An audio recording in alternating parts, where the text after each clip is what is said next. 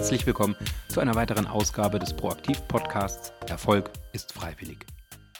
Heute geht es um die Frage, ist das noch agil oder schon laissez-faire, was ich hier tue? Diese Frage sollten sich Führungskräfte stellen, die vor der Entscheidung stehen, in welchem Maße sie ihre Mitarbeitenden einbinden möchten, beziehungsweise welche Freiheiten sie ihren Mitarbeitenden geben möchten. Um diese Frage überhaupt beantworten zu können, ist es im ersten Schritt ganz wichtig, sich darüber bewusst zu werden, wo eigentlich der Unterschied zwischen der laissez-fairen Führung und dem agilen Mindset besteht. Schauen wir einmal auf die laissez-faire Führung.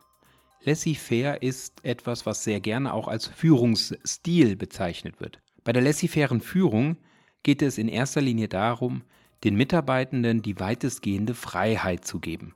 Das bedeutet unter anderem zum Beispiel, dass die Mitarbeitenden ihre persönlichen Ziele oder auch ihre Teamziele frei definieren können, ohne jegliche Rahmenbedingungen oder übergeordnete Vorgaben.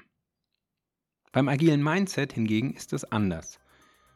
Bei der Bezeichnung hört man ja schon laissez-fairer Führungsstil, ist also eine Art, wie ich führe, und bei dem agilen Mindset ist es eher, was ich mir bei der Art, wie ich führe, denke. Ich habe bei dem agilen Mindset das Ziel im Fokus, meine Mitarbeitenden die größtmögliche Einbindung zu gewähren.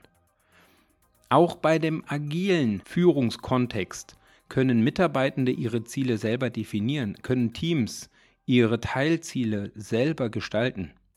Allerdings gibt es in aller Regel ein übergeordnetes OKR, auf den wiederum die konkretisierten Ziele einzahlen. Ein OKR, also ein Objective und Key Result, könnte zum Beispiel sein, wir möchten in den nächsten fünf Jahren das Unternehmen mit der höchsten Kundenzufriedenheit werden.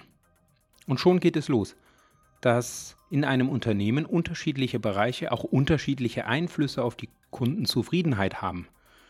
Das kann im Support zum Beispiel die Antwortrate sein, also wie lange dauert es, bis wir eine Antwort schicken. Das kann im selben Unternehmen im Bereich des technischen Service zum Beispiel sein. Wie schnell bieten wir eine Lösung an? In welchem Rahmen bieten wir Kulanz an? Und so weiter und so fort. Es gibt also viele Teilbereiche, die auf das Gesamt-OKR Kundenzufriedenheit ihren wichtigen Beitrag leisten. Doch um die Frage überhaupt beantworten zu können, macht für mich das laissez-faire Führen mehr Sinn oder ist es für mich besser oder hilfreicher, mit dem agilen Mindset zu arbeiten, müssen wir im ersten Schritt beantworten, wo der eigentliche Unterschied liegt. Laissez-faire kommt ja aus dem Französischen und bedeutet vereinfacht übersetzt, ich lasse sie mal machen oder ich lasse sie, also meine Mitarbeitenden oder mein Team einfach laufen. Vorteile der laissez-fairen Führung sind, wenn die Unternehmensstruktur es hergibt, dass zum Beispiel keine Hierarchien notwendig sind. Also bei Start-up-Unternehmen ist das häufiger der Fall. Ja, da, wo autonomes und freies Arbeiten nötig ist, hilft ebenfalls das laissez-faire Führen und wo auch Organisationsstrukturen unnötig sind, ist ebenfalls das laissez-faire Führen ein probates Mittel. Die Nachteile oder auch die Risiken von laissez-fairen Führen liegen darin, dass Ziele möglicherweise definiert werden oder man sich selber Ziele setzt, die gar nicht auf ein höheres Ziel einzahlen oder auf ein, eine höhere Strategie einzahlen, sondern eher persönliche Interessen im Vordergrund stehen. Es kann passieren, dass aufgrund dessen, dass ich laissez-faire arbeite, anfange, auch in andere Kompetenzbereiche reinzuarbeiten. Und das kann bei anderen, bei Kolleginnen und Kollegen, manchmal den Eindruck erwecken, dass ich plötzlich mich in ihren Bereich einmische.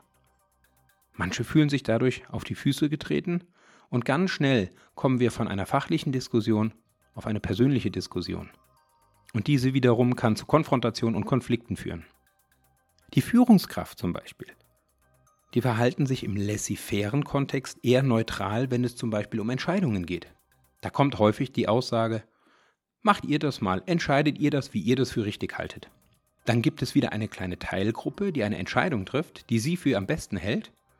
Und eine unbeteiligte Gruppe oder ein unbeteiligtes Team wird darüber entweder gar nicht informiert oder fragt sich, warum habt ihr jetzt dieses Ziel gesetzt, weil das läuft ja genau gegensätzlich zu dem, was wir uns vorgenommen haben.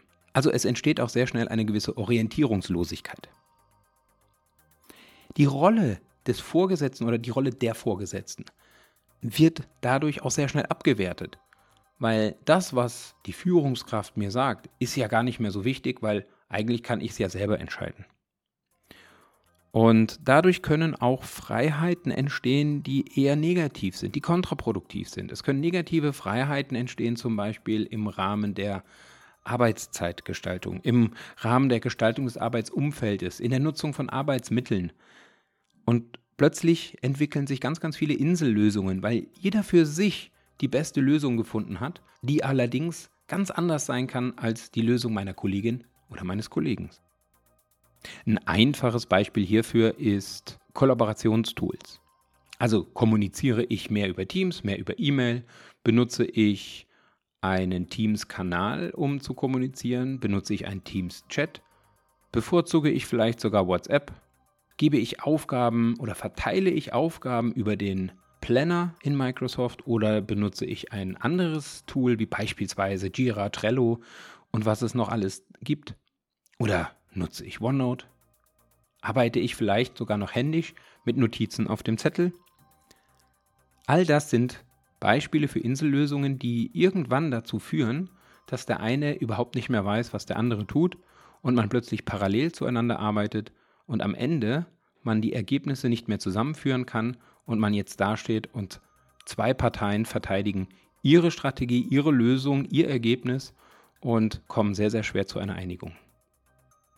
Daher ist es immens wichtig, sich im Vorfeld ganz bewusst zu überlegen, welchen Weg möchte ich als Führungskraft einschlagen. Möchte ich autonomes und freies Arbeiten gewährleisten, ohne Einfluss zu nehmen, ohne Rahmenbedingungen vorzugeben, dann ist die laissez-faire Führung hier das Mittel der Wahl.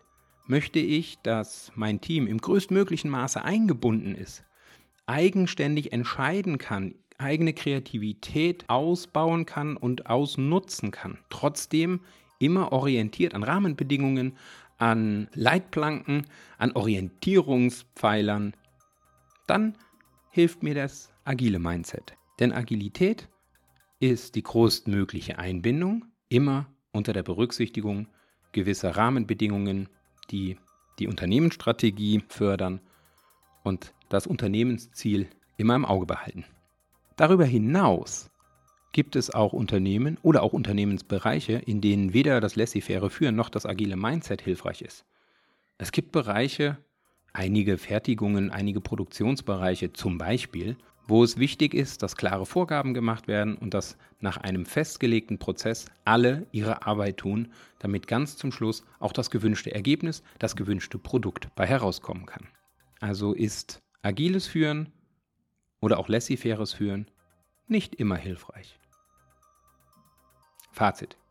Es macht also Sinn, als Führungskraft, ganz egal auf welcher Management-Ebene, mir Gedanken zu machen, wie viel Einbindung möchte ich gewährleisten oder möchte ich sogar noch mehr Freiheiten geben? Kann ich überhaupt Freiheiten geben? Kann ich überhaupt die Kreativität der Mitarbeitenden in der Form ausnutzen, wie ich das gerne würde? Lässt es der Unternehmenskontext oder der Bereichskontext überhaupt zu?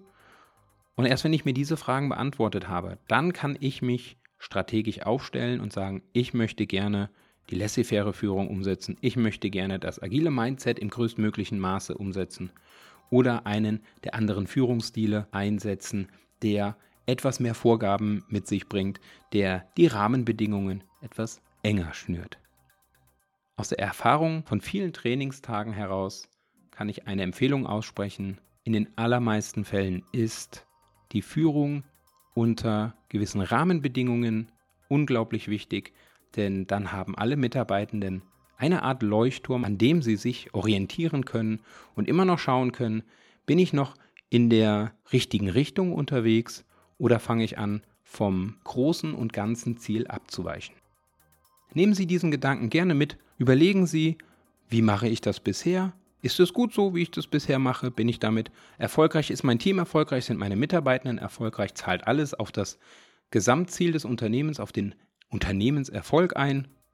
Dann lassen Sie es unbedingt so, wie es ist. Wenn Sie merken, dass das Team anfängt, an der einen oder anderen Stelle zu straucheln, dann kann die Überlegung, welche dieser Führungsstile oder welches Mindset kann hier hilfreich sein, sehr weiterhelfen. Und ich wünsche Ihnen viel Spaß dabei, für sich den idealen Weg zu finden. Nicht nur viel Spaß, sondern auch viel Erfolg. Und ich freue mich jetzt schon auf unseren nächsten Podcast. Ich bin Lars Hühnermann und wünsche Ihnen bis dahin alles Gute.